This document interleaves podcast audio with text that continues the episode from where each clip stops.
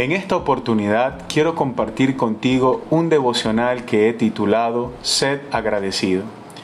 Dad gracias en todo, porque esta es la voluntad de Dios para con vosotros en Cristo Jesús. Primera de Tesalonicenses 5:18. La Escritura nos invita a dar gracias por todo. La gratitud es más que palabras. La gratitud es una acción que se demuestra en nuestra manera de vivir. ¿Estás siendo agradecido?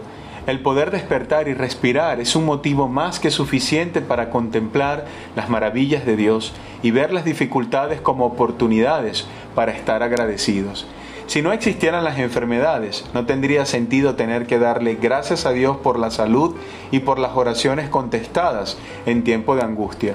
La Biblia dice, bendeciré a Jehová en todo tiempo, su alabanza estará de continuo en mi boca. Salmo 34.1.